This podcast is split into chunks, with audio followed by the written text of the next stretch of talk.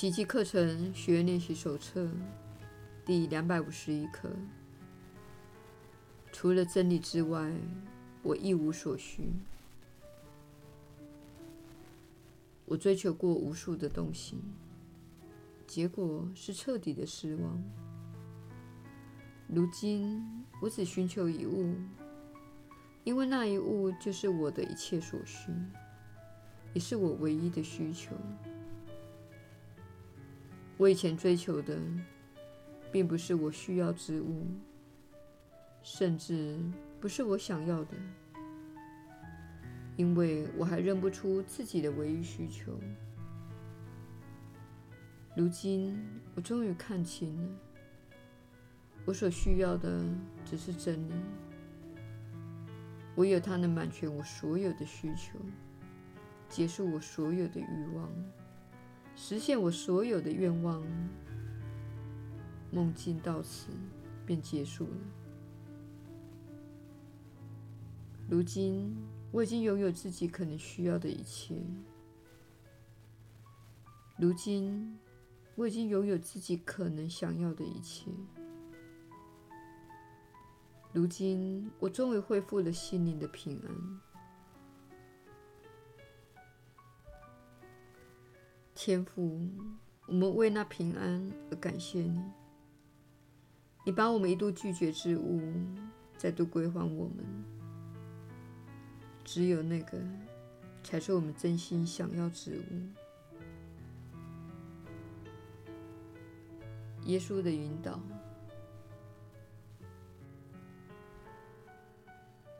你确实是有福之人。我是你所知的耶稣。这是你困惑时可以经常使用的导言。请为我揭示真相，这样我才能拥有平安，才能感到平安。为什么要说“请为我揭示真相”？因为当你感到痛苦、感到烦恼、心生愤怒、害怕或迷惘时，表示你偏离了真相。没有看到真相，没有正确解读这个世界。当你正确解读这个世界，你会感到平安。对处在动荡中及感到绝望的人来说，这似乎是不可能的事。但这并非不可能。因此，我们不断地告诉你，请做宽恕的练习。放下过去，停止担心未来，将未来交到神的手中，专注在当下一刻，这是你在此拥有的神圣一刻。在这一刻，你可以选择爱或恐惧。你现在是否正在选择恐惧？若是如此，你便会受苦。你现在是否正在选择批判？若是如此，你便会受苦。但是，如果你选择接纳、选择宽恕，你就会找到平安。在那平安中，你会创造出美好的未来。你的未来并非源自于过去。而是源自于永恒的当下，在这当下，你决定自己未来想要什么。它取决于你是遵循爱或是恐惧。一切都发生在这神圣的一刻。如果将未来归咎于过去，你不过是用过去来污染当下一刻。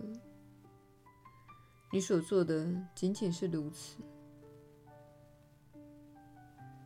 你是因为自己厌恶某件事的记忆，并认定那是真实的。这么做导致你受苦。在那个当下，你放弃了自己可以创造不一样的未来的能力，并保证将来会让过去一模一样。于是，你的试炼和磨难看似永无止境。